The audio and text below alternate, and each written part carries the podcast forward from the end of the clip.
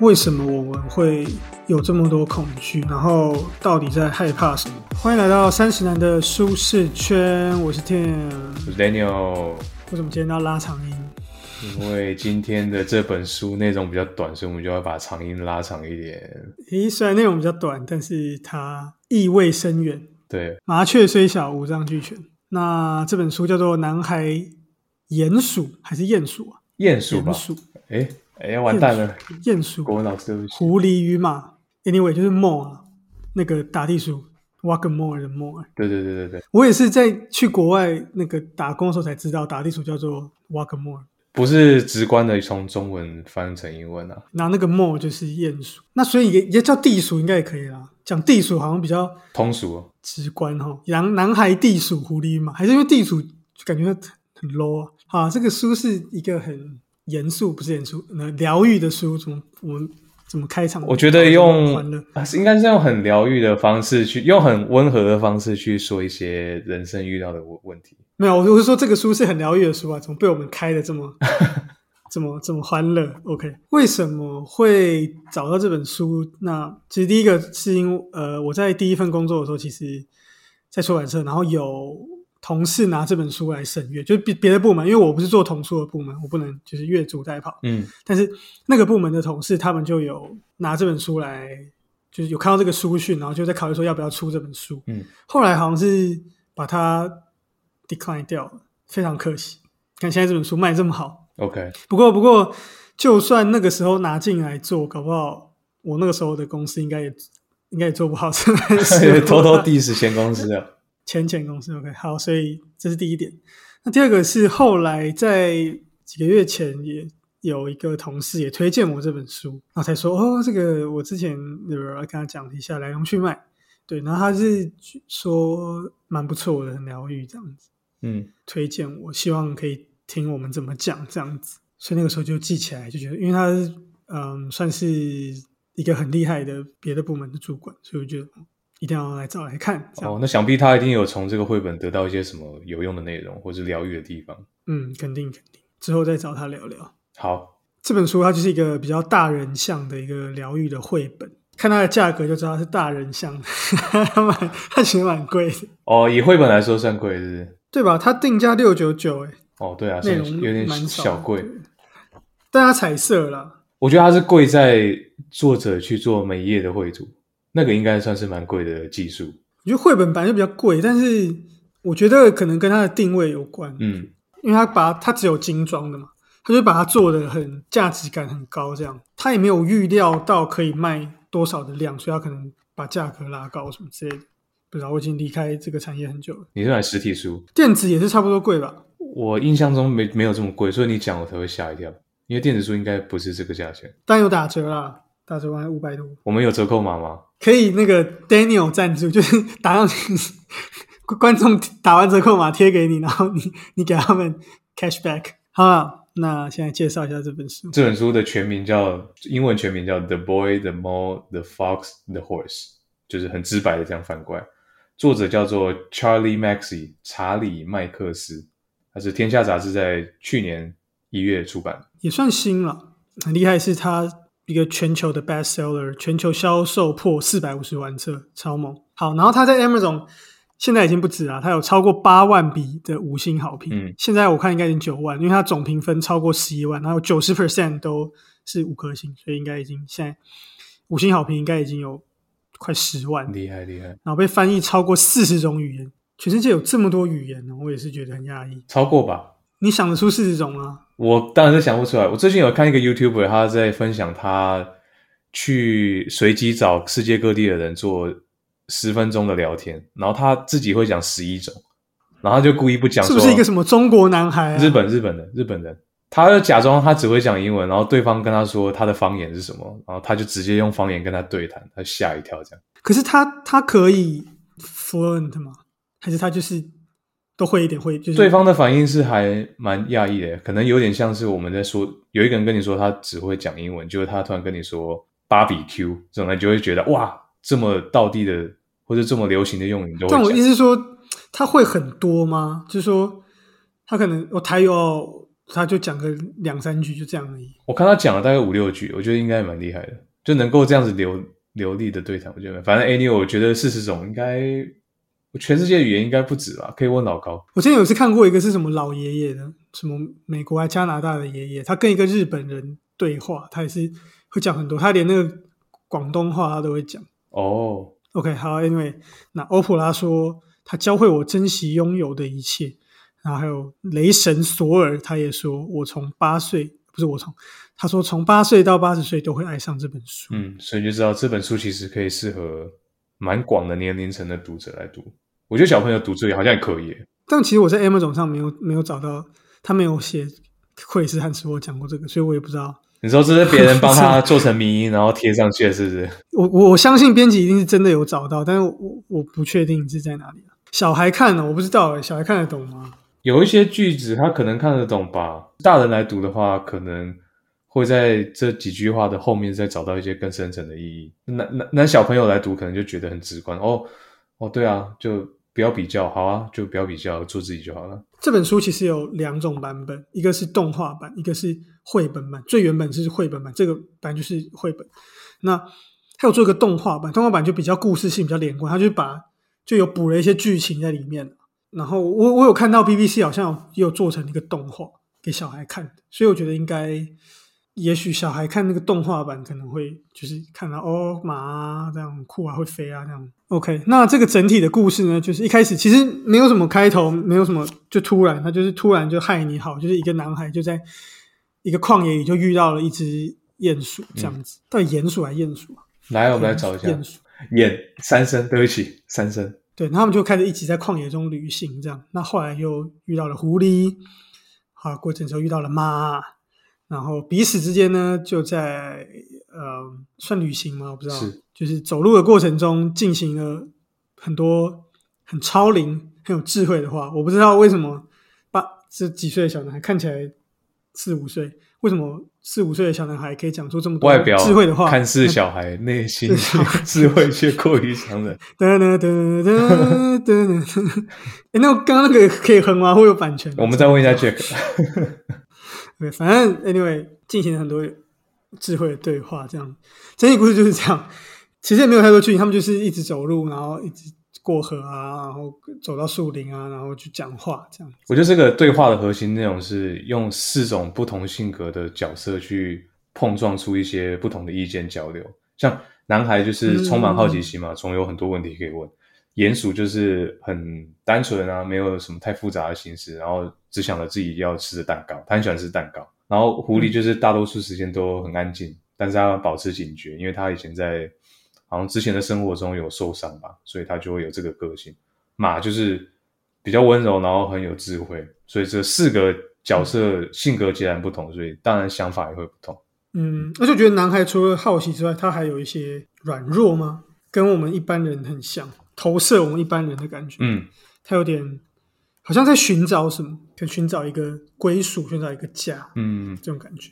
介绍一下作者，他叫 Charlie Maxey，他是英国人，然后他是漫画家，他有帮很多单位做一些书书籍插图，像牛津大学出版社，他有帮他做、呃绘制书籍插图，然后他有在很多地不同的地方做过，就作画，然后生活过，所以他有很多不同的灵感激发，然后才造就他现在的成就。嗯他有帮很多企业单位啊做一些，呃，有帮一些无收入或者低收入的家庭做一些工作。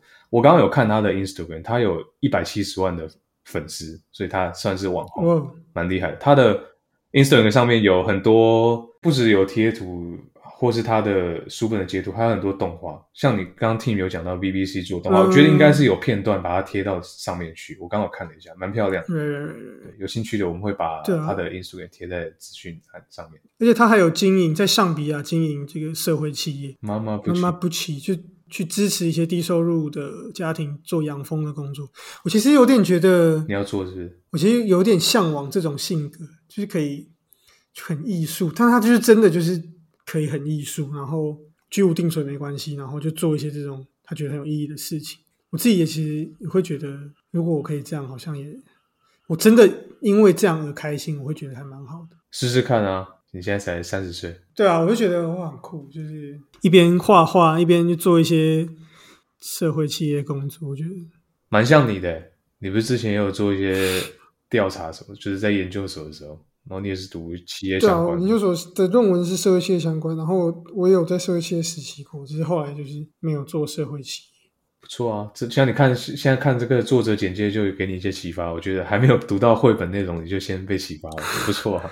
我刚刚突然被启发，因为这个书其实内容很少，其实我已经看了两遍，一遍大概半个小时。嗯 如果你只看字就半个小时，但你可以细细品味里面的画，里面的画画。我们挑了几句书中的金句跟大家分享，这样子。好，好，那首先第一个里面他写到说，你觉得应该是男孩去问那个鼹鼠说，你觉得最浪费时间的事是什么？鼹鼠说，拿自己和别人比较。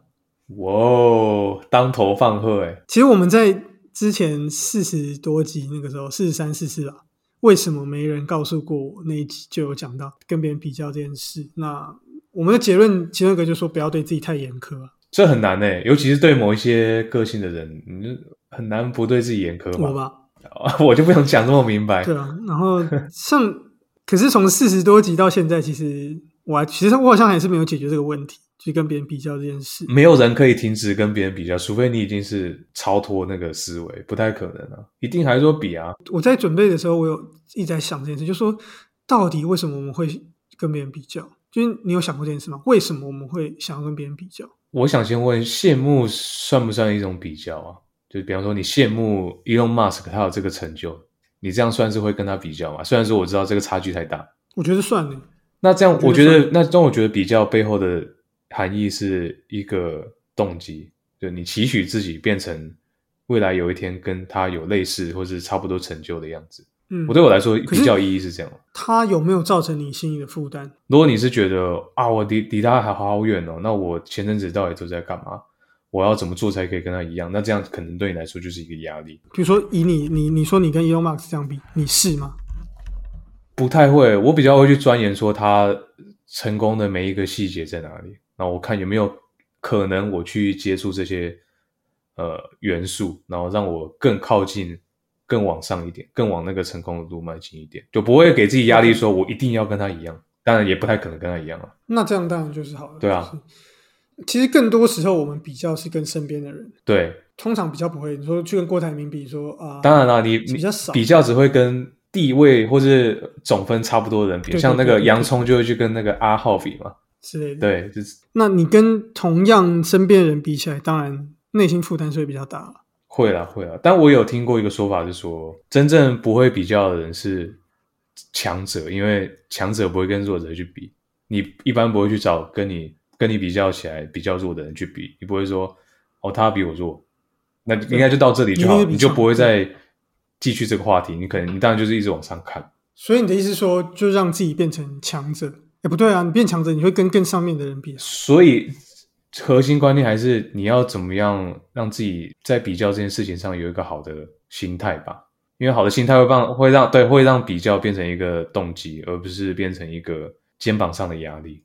我觉得你比较有点像这样，你有点像说哦，我跟我做同一个工作内容的同事好像都哇，不是有什么硬技能，或就是很会跟大家沟通什么的。嗯那我我的嗯优点在哪里啊？难免会吧？你也会吧？嗯，我比较我会去找，但我也会去找我特别的点在哪，就是这是一个自自我探索的过程嘛。我不会去说啊，那他有这个技能，然后他有这个技能，哇，那我好废哦，我我不会太会这样子。所以我觉得啊，我我我我自己这样看，就是我觉得内心不够坚定，就会容易比较的时候就会产生比较大的心理负担。比如说像 Daniel，可能因为很知道说 OK，我就是做这个，然后我也不断在进步，嗯，朝着我的目标迈进，所以我就当然比较暂时输了，可是 whatever，我一样会继续前进这样子。对啊，对，但如果没有的话，可能就会比较压力比较大一点。如果你是用不好的心态去看比较这件事情，就会陷入一个懊悔的循环嘛。那如果你是有正向的心态，你就是会找到自己可以补强的地方，发现哇，我还有可以补强的地方，就去把它补好。补好之后，你又更往上一点，就一直一直往上往上的过程。但终究是你要有一个你想要往前进那个目标。对啊，这个这我觉得不论是懊悔也好，不论是比较也好，就终究都是你有一个你要去的地方，你比较不会担心说在比较上的落后这样。对啊，我我可以分享一下最近那个 NBA 的事情吗？我就突然想到，刚刚突然想到，你说字母哥，对啊，字字母哥就被记者问说：“你觉得你这个赛季是是失败的嘛？”然后字母哥就说：“你这个问题根本就错了。”他说：“你这个问题根本就错了。”但他说：“呃，Michael Jordan 大家都知道嘛，他打十五年，可是他只有拿六个冠军，那他其他九年是都废掉了嘛，都是失败的赛季嘛。他更呛的是说那个吧，那个记者吧，他说：“你去年也在这边问我这个问题，你今年你有被你有被 promote 吗？哦没有，那你你你失败了吗？哦，对啦，对但我觉得他是被刺到，因为当下输球当然不高兴啊，他们他们又东区第一名，你这样记者突然问这么尖酸刻薄的问题，我觉得他已经算很大气了。但我觉得这问题问的超好的，我觉得这问题没有没有任何问题，本来就要问这个啊。其实是我我是记者，我一样会问这个，因为一定会吧。都会啊，因为因为你被下课上啊，所以当然记者就会问说：“哎，你被 啊被地方名克掉怎么样？感觉还好啊？”我觉得更好笑的是，好像我那时候看留言底下有留言，然后留言留言就说什么，因为很多人就说字母哥回答的很好，然后下面就有人留言就说他当然回答很好，他已经准备这个问题一整年了，就是呛他们，就是他已经准备要要输了，所以他已经准备这个问题一整个球季，所以他当然回答的很好，他本这个球季回答的最好的一次，哦至少就很呛。，OK，反正一样回归到我们现在在讲这个重点，比较就看你一样怎么样去把比较这件事情转成一个动机，或者让自己陷入一个压力。我觉得字母哥就是把它转成一个好的，他就是他说成功就是一步一步往上嘛，不会说你一步跌倒你就觉得我我这贵州海聊聊。哎、不过我我我看那个就 TNT，就是他们四个那个，我知道啊，他们有回答吗？有啊，两个人都有回答啊。哦，尼尔就说你就是失败，哦，尼尔超靠背，哦，尼尔就说我觉得就是失败。他说他他的生涯也是，他没拿到冠军，他说这个球季我就是失败。所以就是每个人看法不同嘛。然后这看法不一样。巴克利就说他同意字母哥嘛，对啊，对啊，对啊，但是一一样，大家的核心观念都一样，就是把把这个失败的经验汲取嘛，然后让自己往成功的路上迈进。我觉得大家都都没有错，但对我来说，他们都超级成功，因为他们都 他们他们根本就 都是成厉害的球员，顶尖球员，然后又身价又很高，所以那、又陷入比较了，跟 O'Neal 比较。好，那下一个就是他们又继续的在森林里走啊走啊，然后他们走到一个河边啊，男孩就说：“想象一下，要是我们不那么害怕，会变成什么样子呢？”哦，嗯，这我也觉得蛮有感的。哪一部分是为什么会恐惧吗？恐惧跟害怕这件事，就是为什么我们会有这么多恐惧，然后到底在害怕什么？因为你不是全知全能，你你对你会有恐惧，是因为这个事情有未知数，嗯你没有办法全盘掌握，不会说 everything is under my control，那你就会觉得，嗯哇，万一那个有一个变数突然发生怎么办？万一这个像这个，它是过呃河嘛，他说万一河水突然暴涨怎么办？或是我踩到河里，我发现那个石头会滑怎么办？我踩到青苔怎么办？这种，我觉得恐惧是来自未知的，因为你无法全盘掌握。我觉得这是这的确是一点，但是重点是我们也没有办法完全已知嘛，不可能啊就变成，说一定会恐惧。对啊，而且我觉得这可能也是呃古老的 DNA 流传下来的，因为那些不会恐惧人的原始人就被猎物吃掉了嘛，嗯，因为会怕，所以才会哦，对对对对对，才才，所以我觉得这个基因是流传下来，所以导致人就是会恐惧。那即使到了现在这种工业化的时代，我们应该，我们已经没有任何的生活威胁。当然，可能在台湾、嗯、有一些威胁，But anyway，美国可能也会有啦。哪一天有一个什么枪手，对不对，跑来扫射什么的，对啊，这都不可预知啊。那对，但是已经很罕见了啦，基本上意识已经无缺，可是我们还是会恐惧。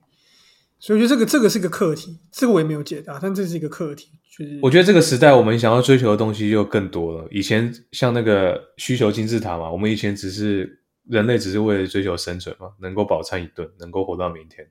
现在你想要追求的可能是我要怎么样在工作上获得更高的成就，主管怎么样才可以喜欢我，同事怎样才可以不对我冷漠，这样之类的。那你现在想要追求这些，这些都不是你可以控制啊，所以你就会恐惧。你不可以控制对方要喜欢我，要跟我多讲话，这不太可能嘛。嗯哼，对啊，所以恐惧还是会有啊、这变得很像老高之前讲的那个阿德勒，你只能控制自己。对啊，然后我其实有另外一个想法是，恐惧或害怕的另外一个来源是缺乏。你先想想，如果你今天是郭台铭小孩，嗯，你会恐惧吗？会不会？当然这有点政治不正确，但我我我今天突然觉得是这样觉得，OK，就是我对职涯就没有什么好恐惧。哦，那只是对职涯这一部分，对人生应该还是有其他的恐惧，比方说人家会拿你跟你爸比较、啊，会。就是你怎么都办都什么都一事无成，你爸这么成功，对啊之类的嘛。这也是有可能，这也是有可能。但是我我觉得那个状态就不一样，就是一定是因为少了什么，所以你才会会害怕。反过来去思考了，因为大家只会从一个单方面思考。那作者用绘本的这个对话来提提醒大家，你可以从另外一个方向去想，也许就通了。但我同意你说缺乏这个概念，我觉得蛮好的。我本来都没想到，缺乏是一个提点我的字。你有缺乏什么吗？你看起来很富足啊。缺乏永远都会觉得自己不足吗。你如果觉得你自己富足，那你就是开始往下跑了，不就是这样吗？人如果开始满足，那就是开始走下坡了。会吗？我好想要体会这种感觉，就是我很久没有体会到那种觉得 OK，I'm、satisfied。你有没有看过一部电影叫《终点站》？就是讲人手上都有一个时间，然后他会倒数，人到零了就死掉。有有，你们不是有一女个主角超正，对男主角很帅，他前面不是男主角遇到一个很有钱的人，他不是身上一百多年，他就没缺乏什么了吗？但他还是恐惧，因为他发现自己活太活到不知道什么时候，所以他对这件事情感到恐惧，所以他最后把时间都给主角，他最后死了嘛。嗯，所以我觉得恐惧一定是一个我们必必须面对的课题啊，就是不论你缺不缺乏，好像都会有。我最近看了一个一一个一个一个 Netflix 的影片，嗯最后可以来跟大家分享。好，好，那再来下一个是他们就继续走，继续走，然后在一个也是在一个河边的时候，也是跟那个鼹鼠在对话，然后男孩就讲到说：“你不觉得很奇怪吗？我们只看得见外在，但几乎所有事都发生在我们的内心。”我自己看了就觉得蛮有感触。你有什么深刻体会吗这件事？情有相关经历？它是一个很奇妙的一个对比，就说我们好像应该要更重视我们的心理的感受，嗯，可是我们往往都还是比较在外在，但其实所有的快乐、难过都是最后都是我我们的内心决定的。其实恐惧也是，或者说是别人做了一个行为，然后你要怎么去反应，嗯，这都是发生在我们内心。比如别人做了一件对你说了不好的话，你可以觉得不要接受它。我们通常都是看到了这件事情本身，而忽略我们内心怎么去应对。我想到我之前也是看到一个印度的一个，也是一个什么印度大师，他就在分享，就说为什么人会痛苦，就是因为这个原因，我们的内心一直在波动，担忧这些事情嗯。别人讲一个话，我们开始内心，我们的内心，我们的我们的头脑是超级有想象力的。我们开始一直觉得说啊，他一定是这样这样这样这样，很多的剧场。突然联想到 Stephen Covey 讲的，哦，不是，是 Sean Covey，他说汽水跟开水的比喻，如果你的内心就是心如止水的话，外面有什么刺，有什么刺激或者是不好的评价对你，那你可能都不会有什么反应，因为你觉得你就不 care 嘛。对啊、我觉得这个是我们需要练习的，就是你要怎么样让去呃让你的内心平静，因为这个是核心观嘛。因为你的内心相由心生嘛，如果你的内心都很平静的话，其实你你的外在其实不太会凸显出一些什么不好的反应。我是我看到这句话我是这样觉得。这就是一种自我价值感啊。就比如说，我在工作上好了，像我就很容易很追求别人的评价跟肯定，但是当我自己不知道怎么去评价自己工作的时候，我就都要依赖他人，然后我就会很痛苦，嗯，我、这个还蛮蛮严重的。对啊、因为我没有任何的标准。对，比如说可能你一个报告报完了，可能老板就说你这边，我觉得这边不应该这样报。有些人内心很强大，就觉得说没有啊，我就觉得是这样。嗯这样，别人怎么评价他，他他就是 don't give a fuck，他就是继续这样子做他自己。对啊，所以你就你只要觉得自己言之有理，你就往你自己想要朝的这个观念迈进嘛。路上有什么障碍你都没有在 care 吗，无所谓啊。我觉得们真的很难。对你的个性来说蛮难的。好，那再来他们就继续走，狐狸也加进来了。他们后来就是遇到了狐狸了，他们在走走走到某一段，看到一个狐狸被困在一个陷阱里面。然后一开始狐狐狸蛮凶的，就是都不要他们救，但是后来就是他们还是救了狐狸这样子。然后狐狸就跟他们变成朋友，他们继续走。然后这里面有一段就讲到说，我们最难原谅的人往往是自己。哇哦，你同意吗？我同意啊，我一直都是很不远、很不放过自己的。其实书里还有别句，就讲到说，善待自己就是最真挚的善良。嗯，那你就是一个不善良的人。对啊，就是我对自己很不善良。我们都说严以律己，宽以待人嘛，但是你好像也严的太太多了，太严了。本身个性吧，Daniel，你有这种难以原谅自己的时候吗？会耶，尤其是遇到一些挫折的时候，你就会觉得啊，如果当初哪一个环节我把它弄好的话，也许今天这个挫折就不会发生在我身上。工作转换的这段时间，就前几个月这段时间，我就会去回想我之前工作的一些细节，哪一个 project 可能有一些跟客户的冲突，如果我有处理好，也许公司那边就不会知道我这边有一个这样的摩擦。我有时候会想这些，但是想这个其实一点用都没有，因为已经发生的事情就已经发生了，你去回想也没有用。我觉得应该是要转化成回到我们上面讲的，就是要。避免自己再发发生这个错误，然后修正，修正之后你就比原来的自己更好。对啊，但是有有时候真的，我觉得理性上真的都知道，我们在节目上讲的都很简单，但是终究在实际操操作上，我觉得真的真的真的很，我觉得也很吃经验或是一次一次的的累积。对啊，我觉得能够练习，就是下次如果真的又不幸再遇到一个类似的环节，有个类似的时刻，你可以让自己停下来。想一下，哎，我之前好像就做过这些事情，我这次要不要换一个不同的方法？也许停下来。那我觉得常最难的就是每件事情都有一点点不同，所以你在遇到这个事情的时候，你没有意会到他们是同一件事情。那我觉得这个就是复盘的重要性吧，或还有看清事情本质的重要性。如果你可以看出这 A 事情跟 B 事情，它核心观念其实一样，只是它外表有点点不一样，你就可以抓到说。也许我有一个相对应的方法可以解决这个问题。也许之后遇到一个类似的 C 事情，我就可以避免自己再犯同样的错。就是你要培养那个看清事情本质的敏锐度，我觉得这个还蛮重要的。看透真相的能力，要唯一看透真相的是外表看事。有没有 call back 回来？厉害厉害！那我觉得这是蛮重要的，因为像 Tim 刚刚讲到，我一开始遇到一些新事情，我也是会觉得，哎，这跟之前我遇到又不一样。但其实。回头想，其实就是一样。因为我有发，我会讲，是因为我有发现，有时候就我明明就跟自己说好，不要再这样。可是我下一次又啊，又不小心又对啊，又犯了一样的问题，或是就是会很很气自己啊。我觉得气好像不会改善诶。你气的话，是让自己有一个，你是在就很懊恼，说哎，刚刚怎么没有？对啊，对，刚刚应该要想到。瓦基不是说不要苛责自己，是瓦基说的吗？应该很多人都这样做。好。最后，嗯，跟大家分享一下刚刚提到的，就是我们刚才讲到那个恐惧这件事情的时候，面对不确定性这件事情。那因为我前阵子看了一个叫做史塔兹的疗愈之道，我不知道大家有没有看过史塔兹，它的英文叫做史塔兹。这史塔是一个一个人的名字。这部片呢，算是纪录片吧，就是在讲一个演员，他有演《华尔街之狼》，就里面那个胖子，然后也有演那个《Don't Look Up》。里面的那个胖子，哦，OK OK，哦，乔纳希尔，对对对对对，他那他长期都有在看心理，就就有在做心理治疗，对，那里面他就觉得这个智商师实在是太屌了，所以他就把它拍成纪录片这样子。那反正里面的智商师就有提到，那智商师就说，人生无法避免的就是痛苦、不确定性，还有不断的努力。然后你要去认识到自己的脆弱，然后也要认识到自己永远没有办法搞懂这些问题。你能不能快乐，就是取决于你如何去接受跟应对这些事情。所以最后给大家一个 take away：痛苦、不确定性、不断的努力，要能接受这三件事情，与他们共存。对啊，就是与不安共存，与这些东西共存。你不可能消除这些不安。对，讲的蛮好的诶。其实你有宗教信仰，我觉得也很难消除这些不安。就是当你。